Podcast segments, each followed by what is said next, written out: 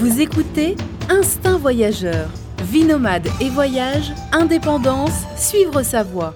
Avec Fabrice Dubesset, plusieurs fois par mois, des conseils, réflexions et interviews pour booster votre vie et oser le monde. Tout de suite, un nouvel épisode avec Fabrice. Bonjour à tous et bienvenue pour ce nouvel épisode du podcast Instinct Voyageur. Et aujourd'hui, on va parler voile, on va parler mer, on va parler grand large avec Axel et Baptiste. Salut à vous deux. Salut, Fabrice. Alors, vous êtes partis euh, tous les deux, euh, quasiment, vous avez fait, quasiment fait un tour du monde à la voile, c'est ça? C'est ça, bon, plutôt un demi-tour du monde, puisqu'on est parti euh, de Tahiti et qu'on est revenu à Pornichet en France. D'accord, vous avez fait ça quand? On est parti mi-août de France et on est revenu le 8 juin, il y, a, donc il y a, très peu de temps. Donc pratiquement 10 mois de voyage.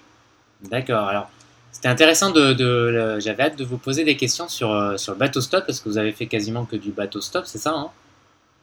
Euh, Ouais, c'est ça. Bah ouais, comme je te disais cette année euh, pas trop, mais ouais par le, par le passé ouais on en a fait pas mal et, et du coup là on est revenu grâce à un ami que j'avais rencontré il y a deux ans.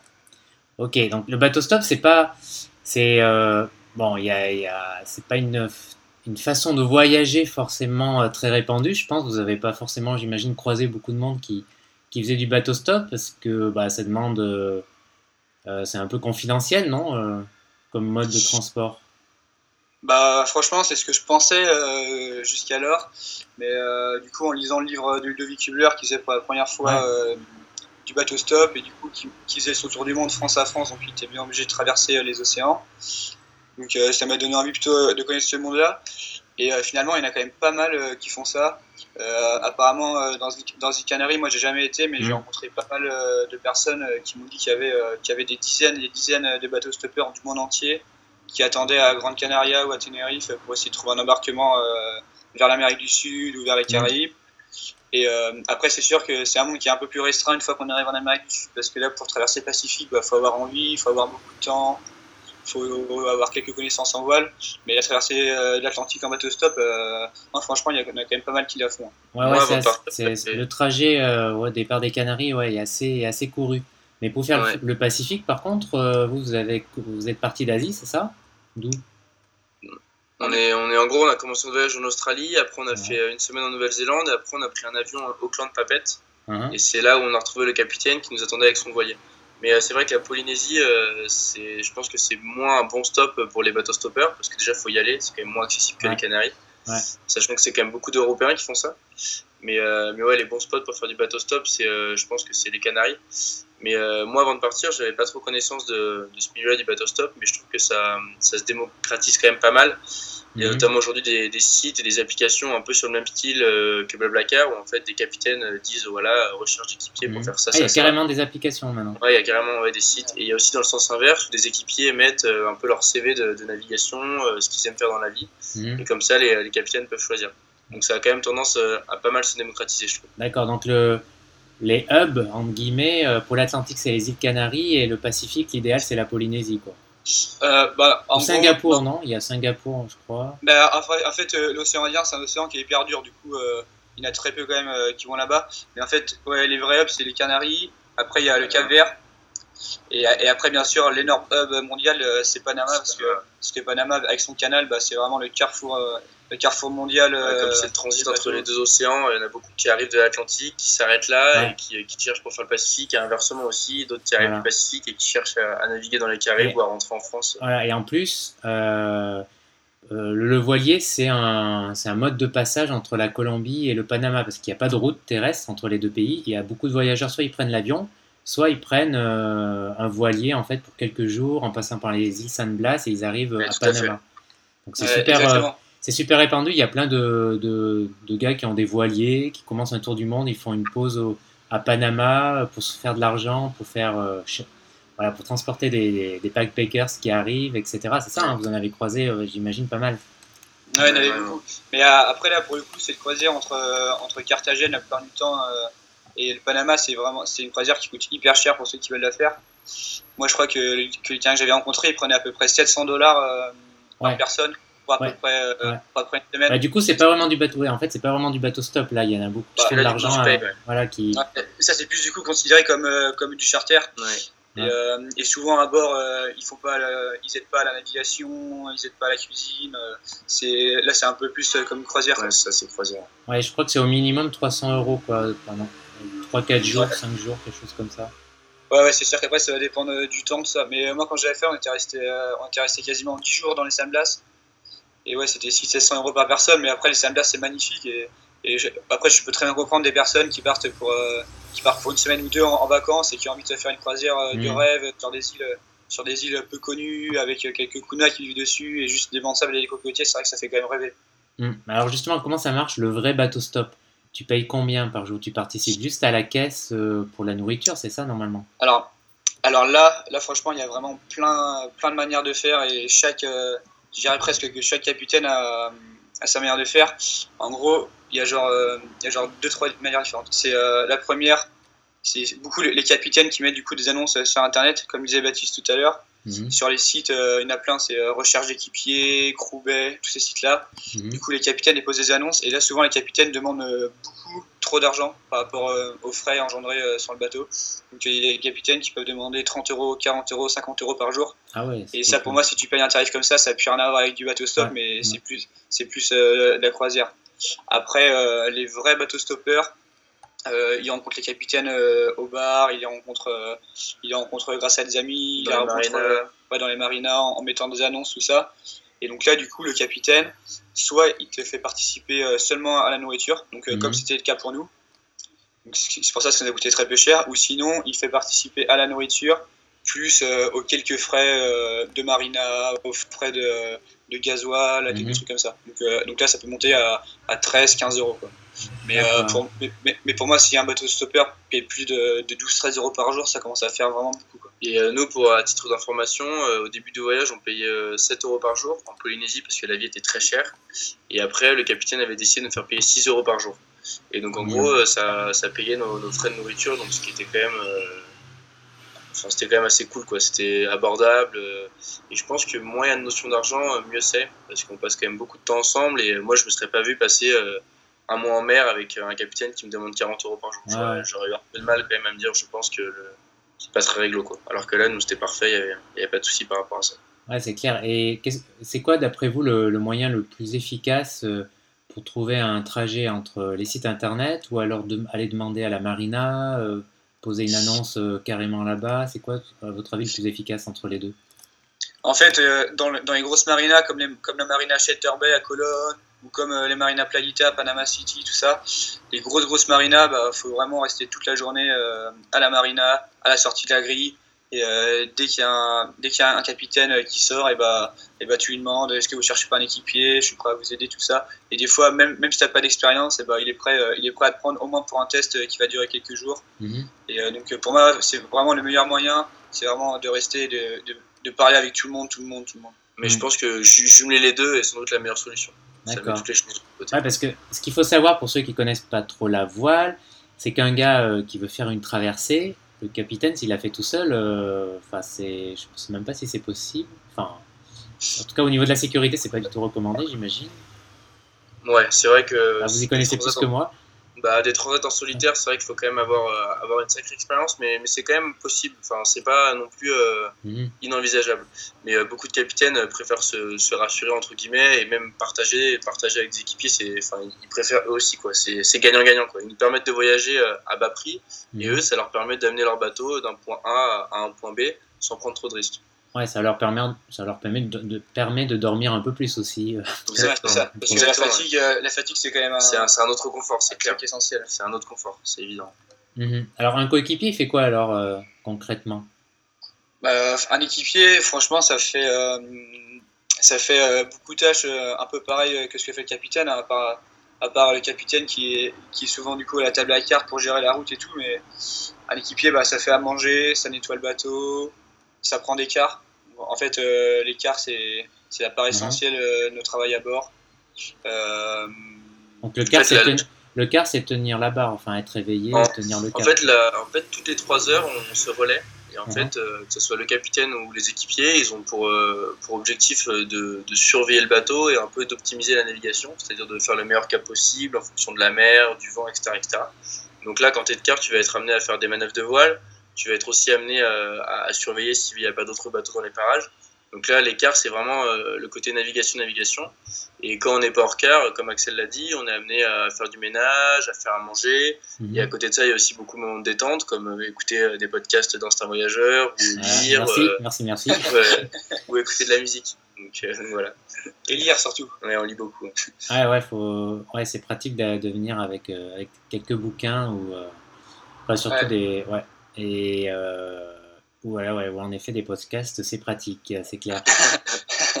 Et alors, une, question, euh, lorsqu'on est trois ou quatre là sur un, pendant parfois 10 euh, jours sur un petit navire, c'est pas trop dur euh, au niveau bah, promiscuité, ça, niveau.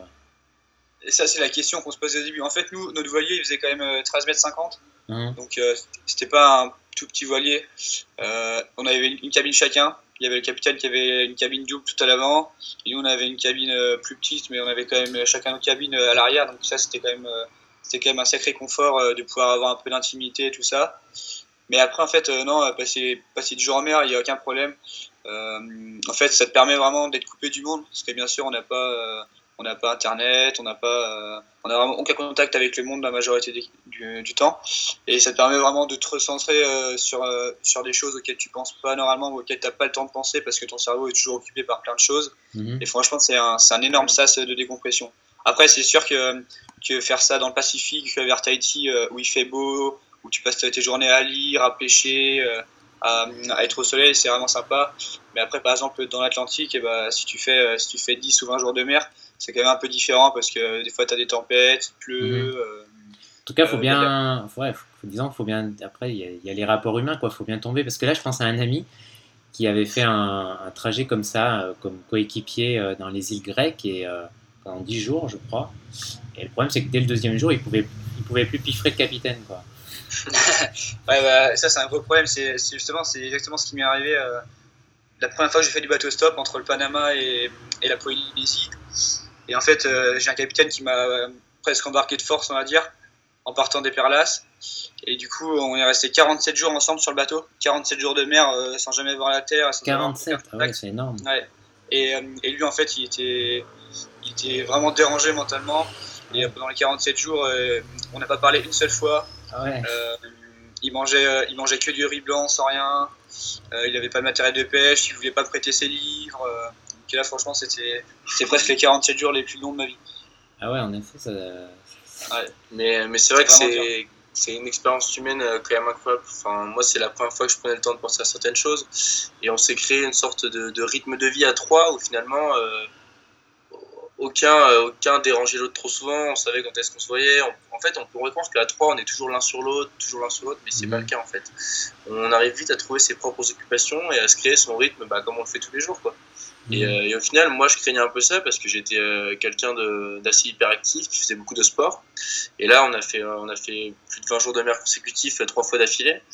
Et, ça me faisait un peu peur, mais au final, pas du tout. Le temps est passé assez vite et, surtout, j'ai pris plaisir à le faire. Ça n'a jamais été une contrainte pour moi. Mhm. Et comment ça se passe au niveau de l'eau potable et de la nourriture Vous embarquez, le stock est embarqué pour toute la. ouais, en fait, le stock, il est doublé par rapport à la prévision du temps de navigation d'eau et de nourriture. Donc en gros, nous sur notre bateau, après ça c'est vraiment chaque bateau euh, a ses propres caractéristiques et tout ça. Nous sur notre bateau, il y avait, il y avait deux tanks à eau, de, en tout on avait 700 litres d'eau potable, mais euh, c'était l'eau surtout qu'on utilisait pour, euh, pour rincer la vaisselle, pour se, toucher. pour se doucher, même si on se douchait une fois tous les deux jours, et la douche c'est une douche qui dure 20 secondes. on s'en servait bah, pour se brosser les dents. En gros, c'est pour, pour, vraiment faire un, un, peu de toilette et un tout petit peu de cuisine. Quoi. Et après, en plus de ça, donc la vraie eau potable que nous on buvait, même si l'autre était potable, mhm. c'était euh, des plaques d'eau qu'on avait embarquées. Donc par exemple pour une traversée de, je crois, 20 jours, on prenait à peu près 350 litres d'eau potable en bouteille. Donc là qu'on stockait euh, dans le carré. Le carré, c'est on va dire le salon du bateau, même si c'est vraiment difficilement comparable. En gros, en gros qu'on stockait sous la table du carré. Et bah, du coup, ça prenait toute la place, mais voilà, nous, euh, c'est qu'on buvait. Et au niveau de, de la nourriture, le but, c'est avant la traversée, de faire une sorte d'inventaire de ce qu'il y a déjà sur le bateau, et après, euh, d'essayer de faire une prévision de consommation. Mhm. Donc là, c'est simple, on prend tous les aliments, on se dit, bah voilà, on en mangera de temps, ça, on mangera une conserve chaque jour et tout, etc., etc. Pour essayer vraiment d'optimiser. Et après, on compte aussi sur la pêche pas mal. On essaie souvent de pêcher, donc pour essayer d'avoir des produits frais, puisque franchement, la nourriture, c'est assez important. Parce que les conserves, aujourd'hui, on fait des, on a quand même des choses assez bonnes. Mais euh, manger ça pendant 20 jours d'affilée, c'est quand, même, euh, c'est quand même dur. Et, euh, surtout que nous, on est quand même bien fan de la nourriture. Donc, donc quand on pêchait, c'était cool parce que ça nous permettait de, bah, de faire des nouvelles recettes, d'avoir des produits frais et surtout de varier. Mais en gros, c'est conserve. Et aussi, on prenait toujours au moins 4-5 jours de produits frais, en fait, le jour du mhm. départ, pour que ça nous tienne bah, 4-5 jours. Donc, on prenait des légumes, un peu de viande et tout. Mais euh, c'est vrai que la nourriture, il faut quand même être assez accroché parce que euh, si on est habitué à vraiment manger, à varier la nourriture, euh, c'est pas trop le cas. Hmm. J'imagine que vous n'avez pas eu le mal de mer. Enfin, vous n'êtes pas vraiment. Pas trop. Non. non, non, pas vraiment. Mais en fait, on a quand même arrosé le Nouvel An en mer. on a pris la mer le lendemain de Noël, tout ça. Donc, des fois, c'est ça portait un peu les lendemains de, fête entre guillemets. On a, on a fait l'anniversaire de Baptiste, l'anniversaire du capitaine en pleine mer, tous ces, événements. Euh, c'est vrai que alcool, euh, alcool et mer, c'est pas un très très bon mélange. Ouais. Bah, remarque, même en étant sur Terre, euh, ouais, c'est clair. de réveillon. Bon. Euh, bah, du coup, il y a une question qui m'a échappé, là, j'allais vous la poser. alors, pour la journée, quelle est, ouais, quelle est votre journée type en gros? La journée type bah, Une journée type, du coup, ouais, comme disait Baptiste, la journée euh, de 24 heures est divisée en tranches euh, de 3 heures, ça fait 8 tranches. Donc, euh, par exemple, si quelqu'un commence son quart à, 7 heures, donc il fait 7 heures à 10 heures. Après, à 10 heures, il est hors quart. Mhm. Vers 11h30, il va, il va commencer à faire à manger pour essayer de manger vers midi, midi et quart. Après, après, en fait, toujours la personne qui faisait à manger devait faire la vaisselle. Du coup, il finit son quart de cuisine à peu près vers 13h. Mhm. Après, bah, c'est vraiment détente de 13h à 16h, donc euh, soit sieste, soit lecture, euh, soit s'il fait beau dehors, bah, détente sur le pont, ou des choses comme ça. Après, nouveau quart à, 16h, donc de 16h à 19h. Après, le soir, recuisine parce qu'on faisait la cuisine deux fois de suite. Puis après, bah, ça s'enchaîne comme ça euh, pendant la nuit tout le temps. Après, c'est sûr que dès qu'on n'est plus de quart, dès qu'on plus de pendant la, nuit, bah, c'est sieste tout de suite. Enfin, c'est nuit de sommeil, quoi. Et ce qui est important, c'est qu'en fait, en navigation, en vraie navigation et en transat, le jour et la nuit se confondent un peu, en fait c'est euh, n'importe quel moment libre où on est fatigué, on essaie de dormir qu'il soit 10h euh, de l'après-midi ou 3h du matin en fait. 10h du matin ou 3h du matin. On mmh. essaie de profiter du moindre moment où on soit une fatigue pour se reposer. Parce qu'il faut savoir que quand on est en, navigation, on dort jamais plus de 5h45 euh, d'affilée. Mmh. Puisque comme il y a une rotation toutes les. on prend un quart de 3h, il y a une rotation de 6h, donc on est arrivé 15 minutes avant. Donc, donc au niveau du sommeil, c'est quand même un rythme à prendre, mais finalement le corps est quand même hyper adaptable et on s'y fait très vite. Mhm. Pareil, on n'a pas trop ressenti de, de problème de fatigue ou euh, juste au début où il faut prendre le rythme, mais une fois qu'on l'a, c'est parti. Et lors de vos traversées, vous avez eu euh, quelques tempêtes, quelques. Bah, le Pacifique, euh, le Pacifique s'est très bien passé malgré ce à quoi on s'attendait, parce qu'en fait pour pour traverser dans le sens qu'on a fait, en fait c'est une traversée qui se fait très peu parce que normalement, les vents dominants dans le monde soufflent la majorité du temps d'est en ouest. Donc, on s'appelle, ça s'appelle les alizés. Et donc, en fait, là, il fallait remonter contre les alizés. Donc, euh, pour faire par exemple un Panama-Tahiti, eh ben, tu peux aller en ligne droite, alors que là, pour faire un, pour faire un Tahiti-Panama, on a dû redescendre très au sud pour, pour essayer du coup de prendre des vents d'ouest euh, qui ne sont mhm. pas arrêtés par le Cap Horn. Donc on est, on est descendu, euh, on est descendu jusqu'au jusqu'au 30e de latitude sud, donc c'est à peu près la latitude de Valparaiso et après euh, remonter, euh, remonter vers Galapagos. Donc, euh, donc en fait là on, s'attendait à prendre de mauvais temps. Ça a été, ça a été 20 jours difficiles entre les Gambiers et, et, l'île de Pâques, mais on n'a pas eu de grosse tempête. Et par contre, pour le coup, là dans l'Atlantique, lors de nos traversées des, de Saint-Martin jusqu'aux Açores, on a pris, on a pris deux belles tempêtes. une où il y avait à peu près les 35-36 nœuds constants et avec des pointes jusqu'à 45 nœuds. Euh, et, surtout une mer quand même pas mal déchaînée avec des gros creux, des vagues. Euh, enfin, il n'y avait aucune logique quoi. La mer, la mer était vraiment confuse. Mhm. Et euh, mais pareil, nous, nous dans ce moment-là, on était quand même content d'avoir pris une tempête. Dans, dans, la tronche, si je peux mhm. dire ça comme ça, parce qu'au moins on se dit, bah, on a traversé l'Atlantique, on a vu ce que c'était un peu l'Atlantique déchaîné, parce qu'on se sent vraiment petit dans ce moment-là, on est sur notre bateau et on voit les éléments qui ah, Ça va être impressionnant, quoi, quand tu as des vagues c'est une expérience incroyable.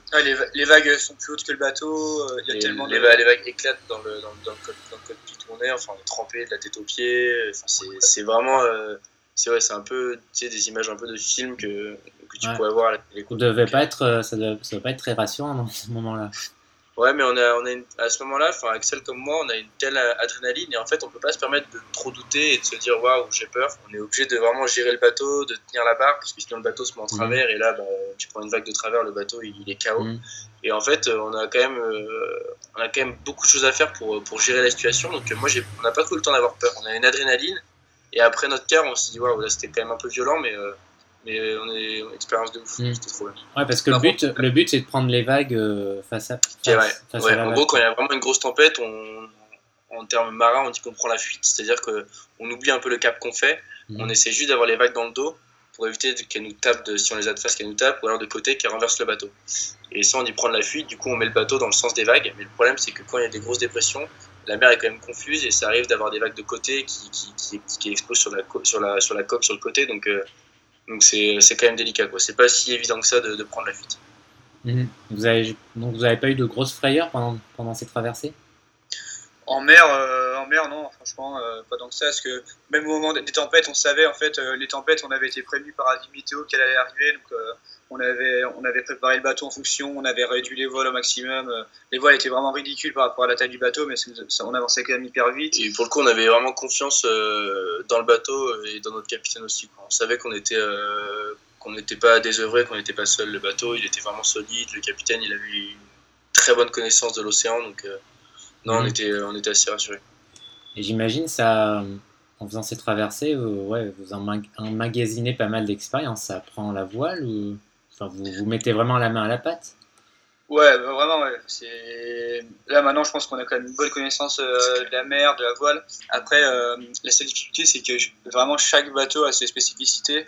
Donc euh, là, par exemple, on était, on était sur un bateau qui avait toutes les voiles sur un rouleur. Donc en fait, je sais pas si tu vois ce que c'est un rouleur, mais c'est la, voile, la voile qui s'enroule autour d'un tube, en fait. Mhm. et, et, ça, c'est pas le cas de tous les bateaux, loin de là. Et, en fait, avoir des enrouleurs, ça, ça, facilite vraiment les manœuvres on peut tout faire depuis le cockpit, alors que par exemple, euh, pour la majorité des bateaux, il faut, faut endrailler les voiles, donc en fait, c'est les mettre dans des, dans des petits euh, mousquetons pour mhm. pouvoir après la tirer et la lever. Donc, ça, après, c'est vraiment chaque bateau a ses spécificités.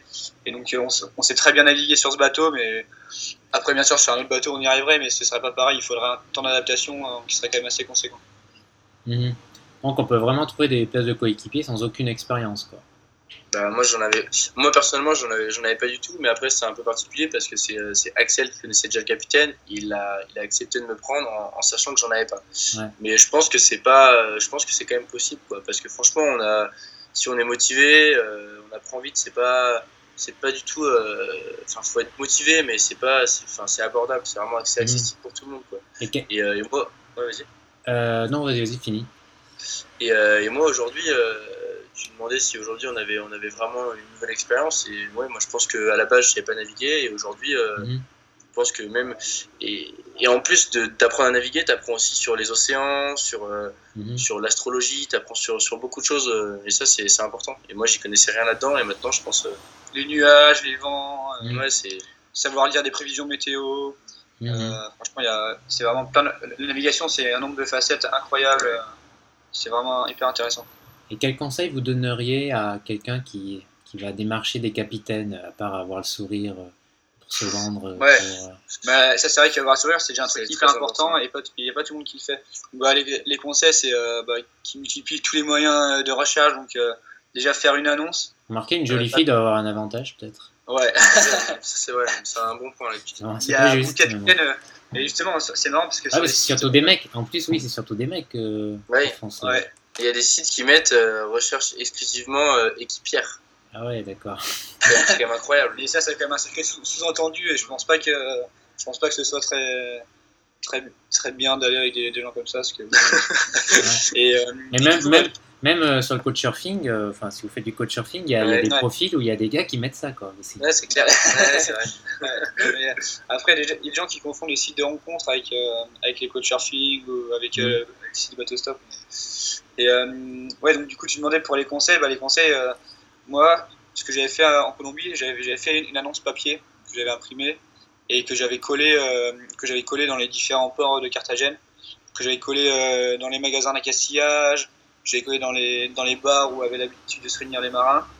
Ça, après, vraiment pas hésiter à envoyer, envoyer des messages sur le site internet avec des capitaines qui ont l'air crédibles et qui recherchent un équipier. Puis mhm. après, bah, surtout, vraiment la meilleure méthode, comme j'ai dit tout à l'heure, c'est vraiment euh, se poster à la sortie de euh, la marina et puis euh, demander à tout le monde, à tout le monde, à tout le monde. Par exemple, à Carthagène, je passais, mais, je passais peut-être 5 ou 6 heures par jour à la sortie de la marina et je demandais à tous les capitaines.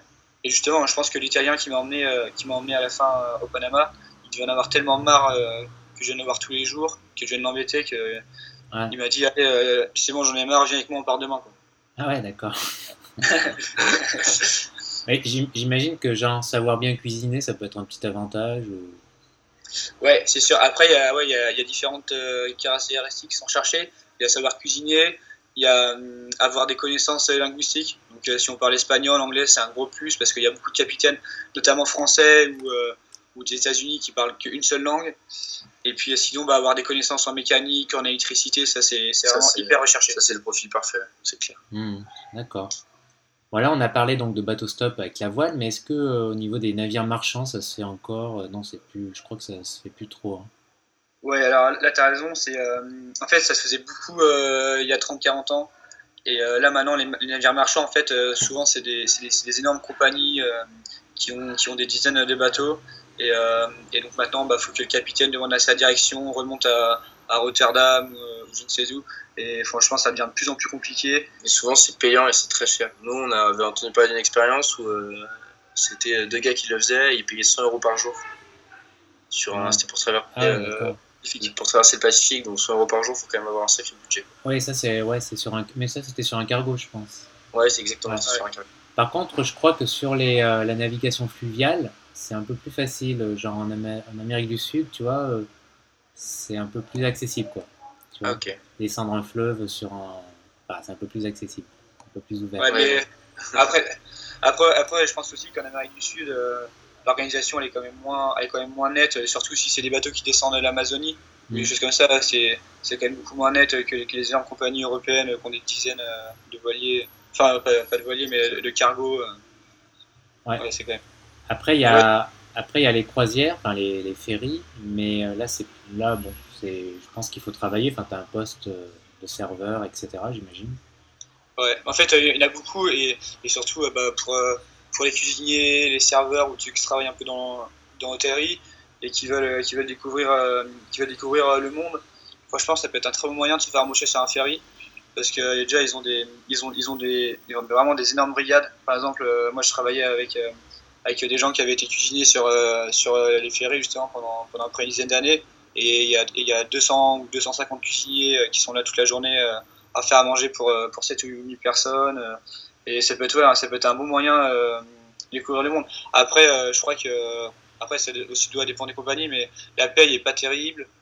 Et il y a énormément d'Asiatiques qui travaillent dessus. Parce que mhm. bien sûr, bah, c'est quand même plus élevé qu'un salaire, qu'un salaire en Malaisie ou qu'un salaire aux Philippines. Mais, mais ouais, ça, ça peut être un très bon moyen. Mhm. Et vous avez calculé le budget que vous avez dépensé pour euh, cette traversée euh, euh Ouais, le budget est très faible, du coup il était de d'à peu près 210 euros par mois quand on était sur, euh, sur le voilier. Ah. Donc après, à ça, il fallait rajouter les prix des billets d'avion. Donc Paris-Sydney, en fait, on avait passé un mois et demi à Sydney parce qu'on voulait se faire un peu d'argent. Et du coup, on a, on a travaillé à Sydney pendant un mois et demi, mais avec le visa touriste. Hein, parce qu'on voulait, mhm. on voulait, on voulait pas faire le visa travail juste pour un mois et demi. Et du coup, ça a très très bien fonctionné. Euh, on a travaillé un peu dans la restauration, tout ça. Et euh, du coup, moi, pour ma part, grâce au travail à Sydney, en gros, ce voyage euh, m'a fait gagner quelques centaines d'euros. Hmm. Et en gros, si tu veux un budget annuel, non, puisqu'on est parti 10 mois, mais en gros, global, je pense que ça nous est revenu entre 4000 et 5000 euros. Pour combien de temps? Pour 10 mois. Ah ouais Chacun Chacun. Ouais, chacun. Ouais, c'est à peu près ça, mais euh, sachant que dans les 4-5 000 euros, il y a, ouais, il y a un billet Paris-Australie, un billet Australie-Nouvelle-Zélande, un billet Nouvelle-Zélande-Tahiti. Ah. tout, il y a...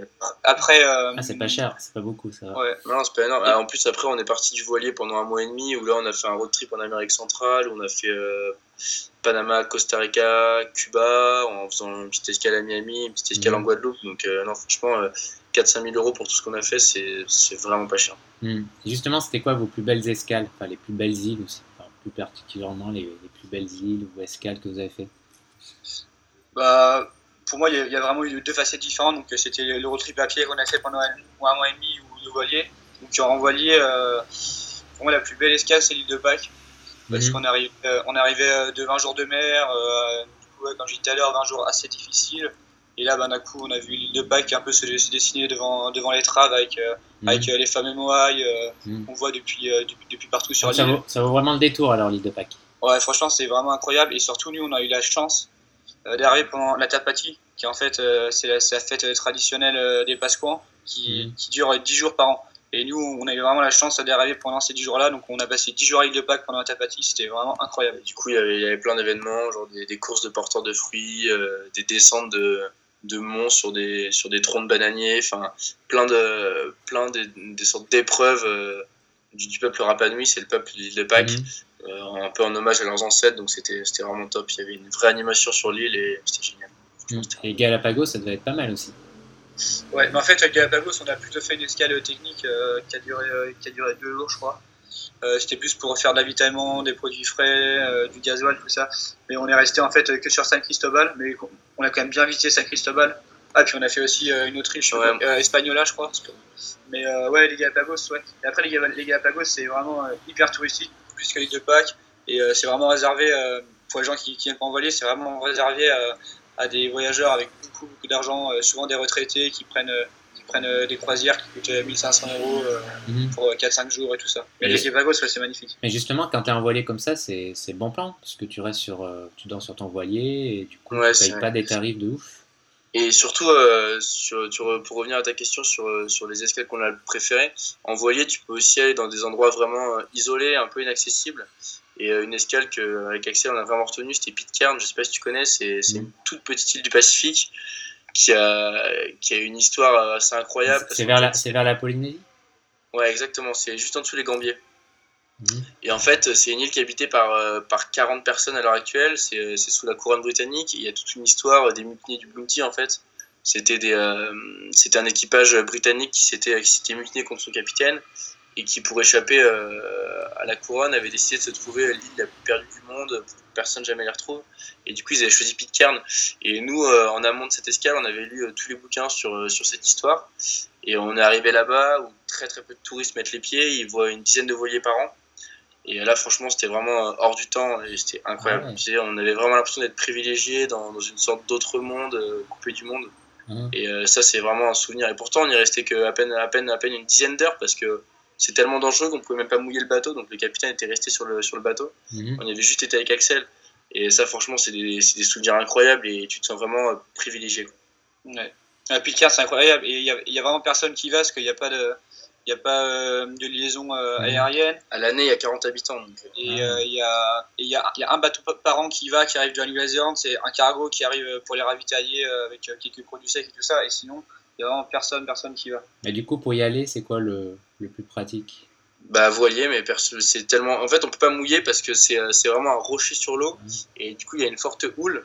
Donc en fait, c'est pas pratique d'aller à Pitcairn. En fait, c'est euh, soit tu vas en voilier parce que tu as, la chance d'y passer, mais, euh, mais, très très peu de gens y vont.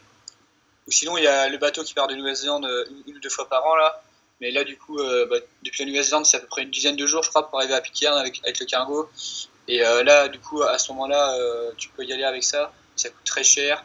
Et après, pour repartir, c'est quasiment impossible parce qu'il faudrait limite attendre un an ou il faudrait attendre le, bateau d'après. Donc euh, ah là, là, c'est vraiment un bout de terre qui est inaccessible. je crois que c'est un des lieux les, plus inaccessibles du monde. Ouais. Ah, intéressant, d'accord, je ne connaissais pas du tout. Et vous avez fait aussi une escale à Haïti, non? Haïti, non. Non, on n'a pas fait Haïti. D'accord. Tahiti, mais pas Haïti. ah ouais, non, j'avais compris Haïti. Tahiti, c'est pas mal aussi. Hein. ouais. ouais. c'est pas, après, pas le même genre. Quoi. Il, y a toutes, il y a toutes les îles polynésiennes. Euh, on a fait, on a fait 4, archipels sur 5.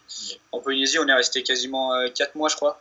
Et ça, c'est pareil. C'est vraiment. Euh, en fait, souvent, quand on pense Polynésie, on pense Tahiti, on pense Bora Bora, tout ça, mais il n'y a vraiment pas que ça. Il y a, une centaine d'îles. C'est, les eaux maritimes, c'est la superficie de l'Europe. Donc, c'est vraiment mmh. gigantesque.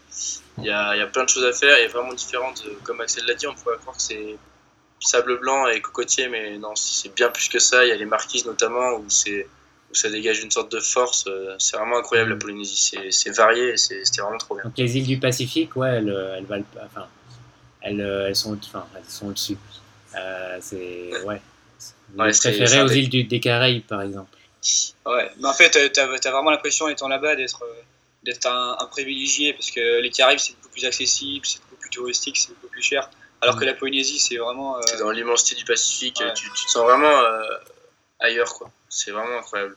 Et puis, quand était, bah, il, faisait, il, faisait, tout le temps beau, la mer n'a jamais descendu en dessous de, en dessous de, 30 degrés, je crois.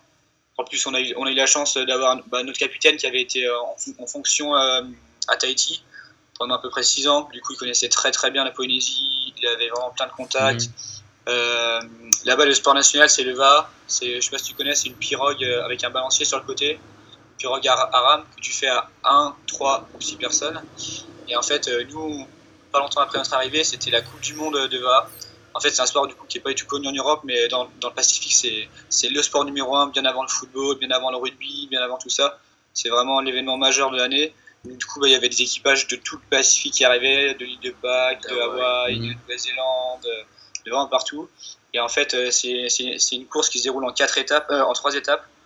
Euh, du coup, entre, entre quatre îles différentes près de Tahiti, donc il y a Tahiti, Bora Bora, Wainé et Rayatea.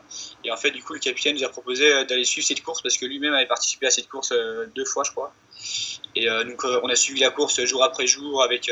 il y avait au moins peut-être une centaine de bateaux suiveurs. et c'était mmh. il, y avait une, il y avait une ambiance incroyable pour cette course. Et, et ça aussi, c'était un, c'est un des grands moments forts euh, du voyage. Ça, s'appelait euh, la Waikini, la course. Hmm. Et le, là, je pensais, là, tu parlais de capitaine. Euh, des capitaines, c'est quoi un peu les, les, profils des capitaines? C'est des, des, des, gars des, qui, qui, qui, passent leur retraite sur un bateau Tu as des actifs? C'est des aventuriers au long cours ouais, je pense qu'il y, y, a deux profils euh, qu'on peut un peu ressortir. Il y a, il y a comme tu dis, l'aventurier qui, euh, qui, navigue depuis des années des années, euh, comme un peu le premier capitaine qu'Axel avait rencontré quand il avait traversé le Pacifique en, en, 47 jours, où les mecs, ça fait 30 ans qu'ils voyagent, c'est vraiment des, des baroudeurs, des aventuriers. Et à côté de ça, tu as plus le profil de notre capitaine, où c'est des personnes qui ont, ont une, carrière professionnelle, une bonne carrière professionnelle, et qui pour leur retraite ont décidé de se consacrer entièrement à la voile, soit parce qu'ils avaient un voilier pendant qu'ils travaillaient et ils n'avaient pas l'impression d'en profiter vraiment, soit de s'acheter un voilier et de, parcourir les océans. Mais il faut savoir que faire ce qu'on a fait pour un capitaine, c'est, ça a vraiment un, très gros coût. Donc il faut vraiment avoir des moyens financiers derrière parce que euh, moi je revenais pas, mais chaque escale euh, c'était des, centaines d'euros qu'il était obligé de, mm. de, dépenser, soit pour réparer le bateau, soit pour des visas. Enfin, c'est mm. soit, pour vraiment soit pour mouiller dans le port. Enfin, soit Ouais, exactement. Il y a aussi les nuits au port, exactement. Donc à, côté de ça, il faut quand même avoir des, sacrés moyens financiers. Donc en général, c'est capitaine, la moyenne d'âge est plutôt élevée, quoi. Ouais, plutôt élevée. Euh, ouais, ouais, c'est près 50-60 ans.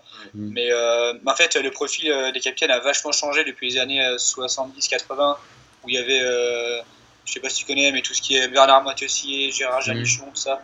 Ça, ça c'était vraiment, entre guillemets, les, les voileux fauchés, qui en fait étaient encore assez jeunes et avaient vraiment qu'une seule passion, c'était à voile et décidaient de construire leur bateau eux-mêmes et de partir totalement à l'aventure, de s'arrêter en Afrique du Sud ou dans la Caraïbe, euh, travailler un an pour faire la caisse de bord et dès qu'ils avaient assez, le bateau était encore en mauvais état, mais ils repartaient parce que voilà, c'était c'était leur passion, c'était toute leur vie.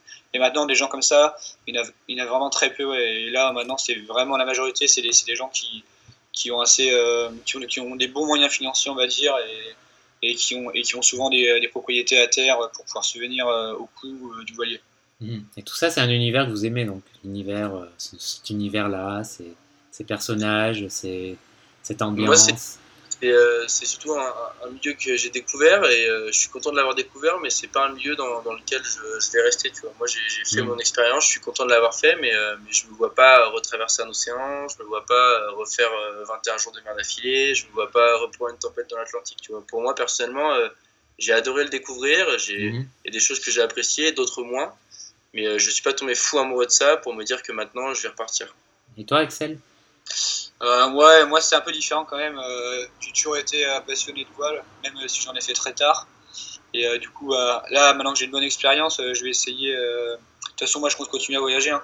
mais je vais essayer de trouver, de trouver des embarquements pour faire des choses encore plus grandes, on va dire un de mes rêves, c'est par exemple passer le Cap Horn, que ça serait vraiment sympa. Après, après je sais qu'il y a quelques voiliers qui remontent l'Amazonie. Ça, ce serait aussi incroyable, mais apparemment en ce moment c'est de plus en plus dur parce qu'il faut être escorté par la police, tout mhm. ça. Donc, donc ça, ça, ça m'embête un peu. J'ai pas du tout envie de remonter l'Amazonie escorté par la police. Donc je ferai peut-être d'une autre manière. Mais ouais, vraiment, un vrai truc que j'aimerais faire, ce serait le, Cap Horn et, tous les canaux de Patagonie vers, euh, vers Chiloé et tout ça. Ça serait vraiment un truc incroyable. Et puis, et puis surtout, euh, toucher la glace avec, euh, avec un bateau. Mmh. En fait, ouais. C'est aussi un, un, peu un rêve. Donc, je pense que maintenant, avec l'expérience, j'aurais pas trop, trop de mal à trouver un embarquement pour faire ça. Mais maintenant, il faut juste que je trouve, que je trouve le, temps, le temps de le faire. Ouais, donc ça, dans les prochaines années, voilà, tu penses refaire plusieurs, euh, plusieurs traversées en tout cas. Ouais, c'est vrai. Et puis, et puis, et puis aussi, euh, le Pacifique, ça m'a vraiment plu, donc euh, pourquoi pas, pourquoi pas aller plus à l'ouest dans le Pacifique, vers, vers les Samoa, les Fidji, les Tonga, les Vanuatu, tout ça pour, hmm. pour connaître d'autres archipels. Ah, T'en feras peut-être une autre avec Baptiste, même s'il est un peu motivé. Mais... Ouais, je l'inviterai d'ici 3-4 ans, quand je, serai perdu au Samoa. Je pense pas qu'il refusera de revenir. Ok, bah écoutez, euh, je crois qu'on a fait le tour du sujet. Euh, sauf si vous voulez peut-être ajouter quelque chose d'autre, mais. Euh, mais. mais Tiens, une petite question sur les visas. Quand tu arrives comme ça au port, tu, peux, tu peux prendre directement ton visa au port quand tu arrives. Ça, en fait, ça dépend vraiment des, des pays. Il euh, y a des pays qui sont, qui sont hyper durs niveau visa, niveau, euh, niveau propriété du bateau, tout ça. Mhm. Mais euh, dans, la, majorité des cas, en fait, tu arrives dans le pays et après tu descends et tu vas à la capitainerie où aller faire ton visa.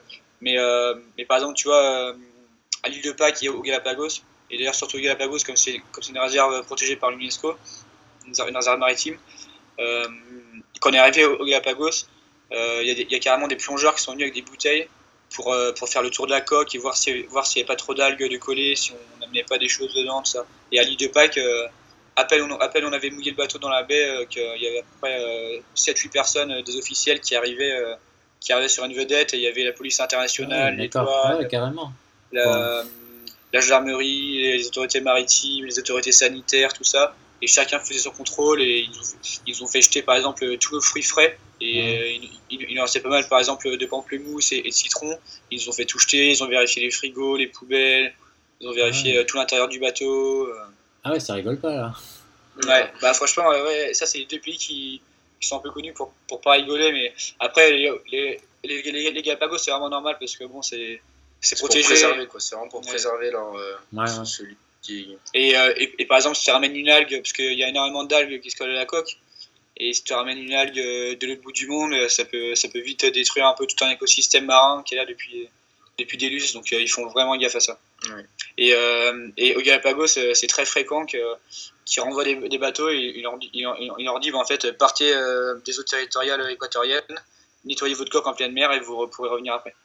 Hmm. Ah ouais, d'accord.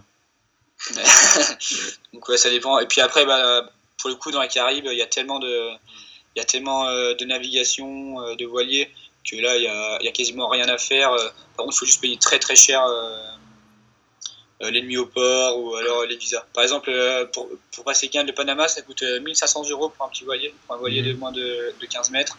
Et à titre, à titre comparatif, pour, pour les gros cargos qui font à peu près dans les, dans les 300 mètres, c'est environ 600 000 dollars le passage. Mhm.